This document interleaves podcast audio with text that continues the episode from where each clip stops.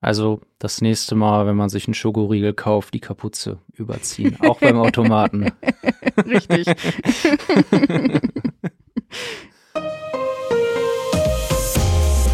Herzlich willkommen zum Datenschutz Talk, Ihrem wöchentlichen Datenschutz-Update.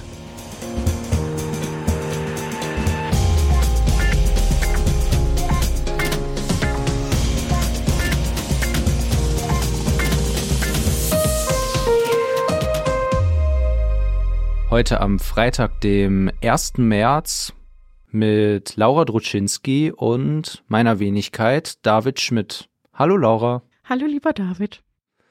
Ähm, unser Redaktionsschluss war wie gewohnt um 10 Uhr und von den Themen her sieht es heute zumindest in quantitativer Hinsicht ein bisschen mau aus. Könnte also eine kurze Folge werden, aber es hängt ja auch von uns ab.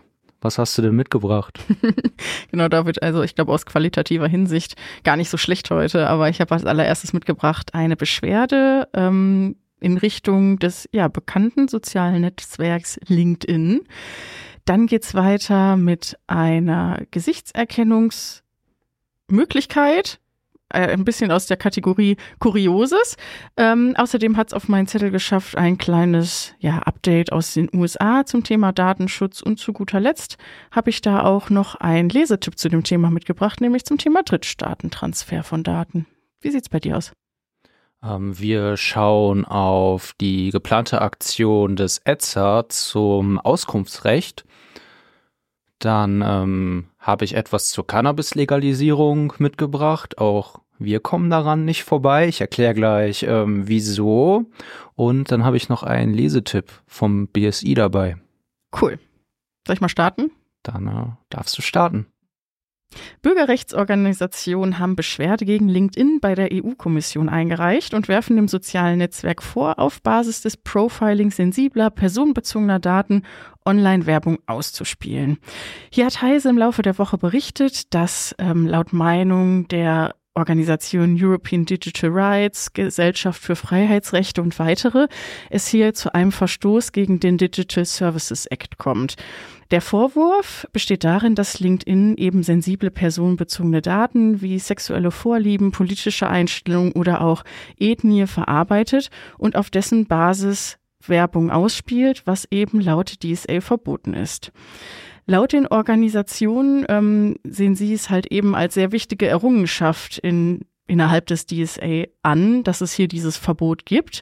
Denn es soll ja eben zukünftig davor geschützt werden, dass es zu diskriminierender Ansprache kommt, aber auch, dass es ähm, keine gezielte Polarisierung oder Manipulation durch irreführende oder selektive Botschaften herbeigeführt werden können. Und sie machen eben im Rahmen ihrer Beschwerde darauf aufmerksam, dass ja auch in diesem Jahr viele zahlreiche Wahlen innerhalb der EU stattfinden. Und deshalb sehen sie hier eben, ja, die Verantwortung bei den insbesondere großen Plattformbetreibern, sich eben hier an die EU-Rechte auch zu halten. Weitere Beschwerden aus der Richtung der Bürgerrechtsorganisation sind auch erwartbar. Nämlich unter anderem hat auch ähm, ja die gerade schon genannte Gesellschaft für Freiheitsrechte ein Projekt ins Leben gerufen, in das Center for User Rights, und die sich ganz bewusst dafür einsetzen und dafür ähm, kämpfen wollen, dass Plattformen transparenter werden und eben die Grundrechte ähm, wie die Meinungs-, Informations- und Wissenschaftsfreiheit beachtet werden. Also ich kann mir gut vorstellen, dass hier insbesondere ja diese großen ja, Global Player, Gatekeeper noch sich weiterer Beschwerden ja, ins Auge blicken müssen und hier auch die EU-Kommission noch weiter tätig werden wird. Ja, mit Sicherheit. LinkedIn hat ja auch in der Vergangenheit immer so eine Sonderstellung versucht einzunehmen, weil man sich ja nicht als soziales Netzwerk, sondern eher als Plattform, wo man Jobs finden kann, ähm, gesehen hat. Aber ich, äh, ich glaube, jetzt spätestens mit dem Digital Services Act ähm, ist das auch vorbei. Sollte zumindest, hoffe ich. Ja, mal sehen, äh, was sie damit machen werden. Ja, richtig. Der Europäische Datenschutzausschuss, kurz ETSA, hat seine europaweite Aktion, das sogenannte Coordinated Enforcement Framework, für 2024 gestartet. Dieses Jahr soll das Thema die Umsetzung des Auskunftsrechts sein. Der Themenvorschlag kam vom Bundesbeauftragten für den Datenschutz und die Informationsfreiheit und auch mehrere deutsche Datenschutzaufsichtsbehörden werden sich an der Aktion beteiligen. Konkretes Ziel soll es sein, zu beurteilen, wie Organisationen das Auskunftsrecht in der Praxis umsetzen und inwiefern Anpassungen oder Klarstellungen der entsprechenden ETSA-Leitlinien dabei unterstützen können. Gleichzeitig soll die Leitlinie und die Rechtsprechung des EuGH zum Auskunftsrecht aus dem vergangenen Jahr, ähm, die so erhofft man sich zumindest, ja viel Rechtsunsicherheit beseitigt hat, auch der Maßstab für die Überprüfung sein. Ja, schauen wir mal, ne? Was, was das Ergebnis sein wird. Genau, also ich persönlich fühle mich schon ein bisschen sicherer beim Auskunftsrecht, muss ich sagen. Ja, aber ich sag mal, das so nochmal so konsolidiert zusammenzufassen und insbesondere geht es ja, glaube ich, auch darum, eben die Meinung der Aufsichtsbehörden ja auch glatt zu ziehen. Ja, dass man hier eben an einem Strang zieht. Genau, und halt auch proaktiv zu schauen, wo es jetzt in der Praxis noch hapert und dann die Leitlinie ähm, dementsprechend glatt zu ziehen, ist ja auch eine gute Idee. Genau richtig. Ja, glattziehen möchte auch der US-Präsident das Datenschutzrecht in den USA, denn ja, US-Präsident Joe Biden sieht die nationale Sicherheit durch mangelnden Datenschutz gefährdet und fordert das US-Justizministerium auf, nachzubessern. Ähm, ja, Heise hat im Laufe der Woche hier eben berichtet, dass äh, Joe Biden ein Risiko insbesondere darin sieht, bei dem Großhandel mit Daten von US-Amerikanern. Ähm, er fordert eben nun den Gesetzgeber auf, weiterhin den Fokus auf den Datenschutz zu werfen, insbesondere insbesondere auch was das Thema Datenschutz für Minderjährige angeht. Konkret sieht er die Gefahr, dass Daten insbesondere sensibler Kategorie wie beispielsweise Erbgut, Gesundheit, Biometrie, Aufenthalt, aber auch finanzielle Belange nach seiner Aussage ähm, durch bedenkliche Staaten genutzt werden. Also ganz konkretisieren tut er das nicht, was bedenkliche Staaten heißt. Das ist nicht im Rahmen seiner Rolle nicht möglich. Ähm, aber er fordert eben auf, dass ähm, gemeinsam mit dem Heimatschutz das Justizministerium hohe Sicherheitsstandards Standards für die Zukunft ausarbeiten soll.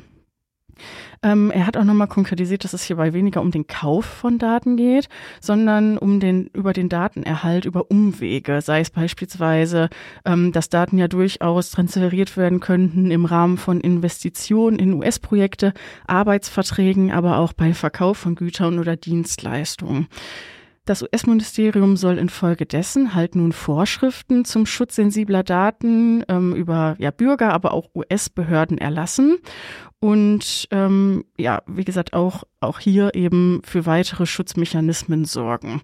Natürlich müssen wir auch hier sagen, wiederum, mit Blick auf die Wahlen in den USA, natürlich nicht ganz unerwartet, dass mhm. auch es dieses Thema, was ja auch in den USA ähm, immer mehr ja, Plattformen erhält, auch hier mit, mit auf den Plan kommt.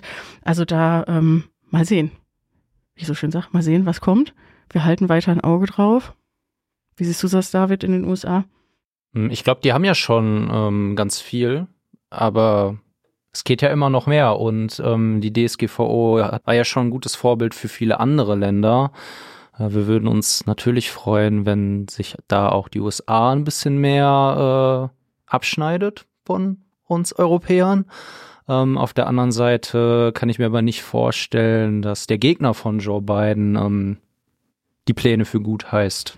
Um es mal vorsichtig zu formulieren. Aus der Natur der Sache grundsätzlich erstmal dagegen. Nein, Quatsch, aber ähm, ja, also natürlich auch. Ne, wäre natürlich schön, wenn es nicht nur einfach leere Wahlversprechen wären.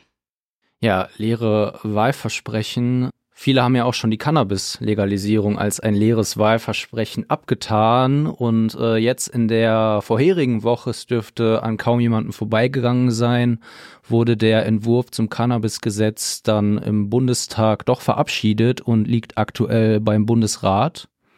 Das äh, Gesetz soll ja Cannabis-Konsumenten entkriminalisieren und ähm, den Anbau und Vertrieb unter Auflagen erlauben. Plan der Regierung war es, das Gesetz am 1. April in Kraft treten zu lassen.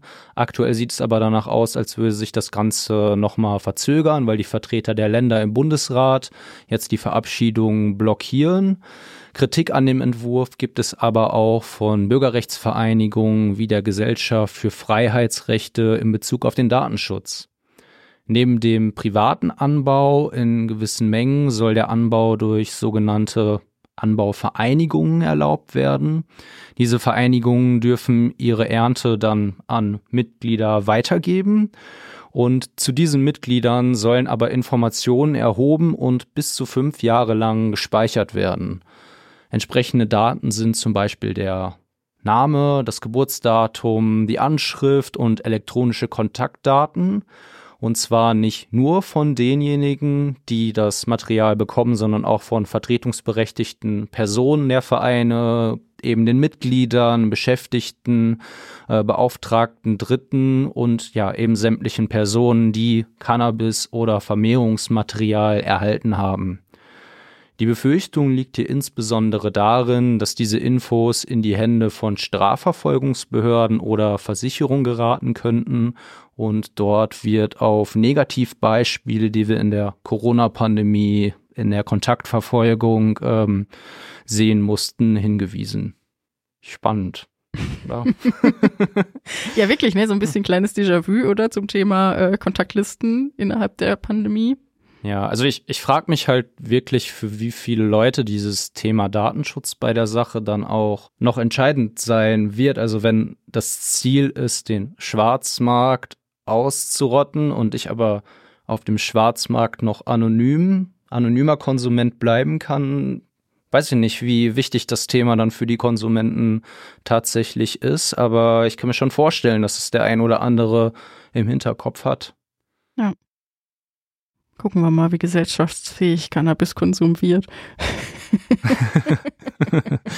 Bleibt spannend.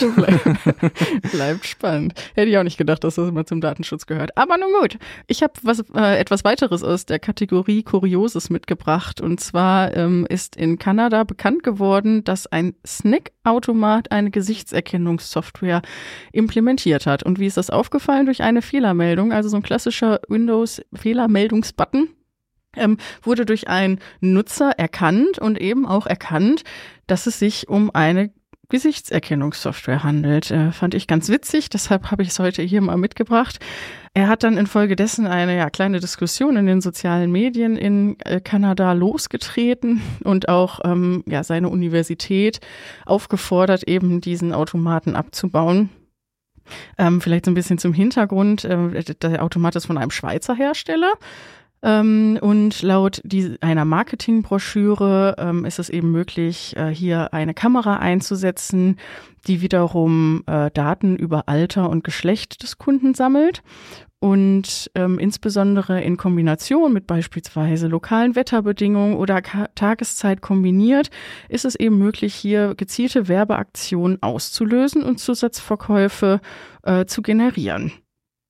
Natürlich auch in Kanada wird hier natürlich die Kritik laut, was das Thema Einwilligung angeht. In hier insbesondere die Erhebung der personenbezogenen biometrischen Daten. Äh, das ist hier eben ja ganz klar erkennbar, wenn kein Hinweis da ist, dass es eben ohne eine ausdrückliche Einwilligung passiert. Ähm, der Schweizer Hersteller bezeichnet sich aber selbst als datenschutzkonform, weil ähm, sie sehen hier eben das nicht begründet an, dass hier ähm, ja, eine Identität der Person oder von Personen nachvollzogen werden kann und persönliche Informationen erfasst werden. Ich sag mal Auslegungssache, oder? Spannende Auslegung. Richtig. Ähm, Sie sehen äh, hier eben die Kamera nur ähm, als, ja, oder begründet an, dass sie eben erfasst, dass eine Person da ist und auch das geschätzte Alter und das geschätzte Geschlecht ähm, sei hier eben nicht ausschlaggebend, um hier, ja, datenschutzmäßig weiter aktiv zu werden. Ähm, auch sagen Sie ja, der Kunde erhält ja auch nur eine anonymisierte Datenanalyse. Also der Kunde, der halt eben äh, den Automaten aufstellt. Ich glaube, vielleicht müsste man dann nochmal beim Hersteller ein bisschen nachbessern, was das Thema Datenschutz angeht. Ja, denke ich doch auch. Wahnsinn. Also das nächste Mal, wenn man sich einen Schokoriegel kauft, die Kapuze überziehen, auch beim Automaten. Richtig. Dann kommen wir zu unseren Lesetipps und mein Lesetipp ist vom Bundesamt für Sicherheit in der Informationstechnik, dem BSI. Das hat nämlich gestern ähm, die Version 1.0 der technischen Richtlinie sichere digitale Übermittlung biometrischer Lichtbilder von Dienstleistern an Pass, Personalausweis und Ausländerbehörden veröffentlicht. Ganz schönes Monster, der Name. ähm, in dieser Richtlinie geht es um die digitale Übermittlung biometrischer Lichtbilder von zum Beispiel Fotografinnen und Fotografen an Pass, Personalausweis und Ausländerbehörden über ähm, einen Cloud-Dienst und ähm, darin werden entsprechende Anforderungen für die Zertifizierung von diesen Diensten und für diese Verfahren festgelegt. Wer so ein solcher Dienstleister ist, der sollte da unbedingt einmal reinschauen, wenn er es noch nicht mitbekommen hat. Und alle Interessierten dürfen da natürlich auch nachlesen. So ist es. Und alle Interessierten können auch gerne in die neue Handreichung vom Landesbeauftragten für Datenschutz und die Informationsfreiheit in Baden-Württemberg reinschauen zum Thema Drittstaatentransfer. Ähm, denn diese wurde aktualisiert, also mit Bezug auf Kapitel 5 der Datenschutzgrundverordnung ähm, und natürlich auch mit Blick auf den aktuellen Angemessenheitsbeschluss der Europäischen Kommission für die USA wurde hier die entsprechende Handreichung aktualisiert. Ähm, die packen wir hier gerne in die Show Notes. Finde ich in, mit, mit Blick auf die aktuellen Entwicklungen natürlich als Orientierungshilfe immer sehr wertvoll. Ähm, vielleicht in dem Zusammenhang auch äh, nochmal, nicht nochmal, sondern ein netter Hinweis auf den ähm, Blog von unserem lieben Datenschutzkollegen Dr. Carlo Pilz, der ja auch im Rahmen der Silvestershow da war. Er hat nämlich auch heute in seinem Blog bei Delegedata hierzu auch nochmal berichtet und Bezug genommen. Also hier an der Stelle auch nochmal liebe Grüße und sei natürlich auch unseren lieben Hörerinnen und Hörern ans Herz gelegt. Ja, dem äh, schließe ich mich uneingeschränkt an und ähm, dann würde ich unsere heutige Episode auch beenden. Es sei denn, du hast noch was gefunden, Laura. nee, in der Zwischenzeit nicht. Dann äh, bestimmt in der nächsten Woche wieder. Ähm, bis dahin wünschen wir Ihnen eine gute Zeit, bedanken uns herzlich für Ihr Interesse und verabschieden uns mit einem Auf bald. Bis bald.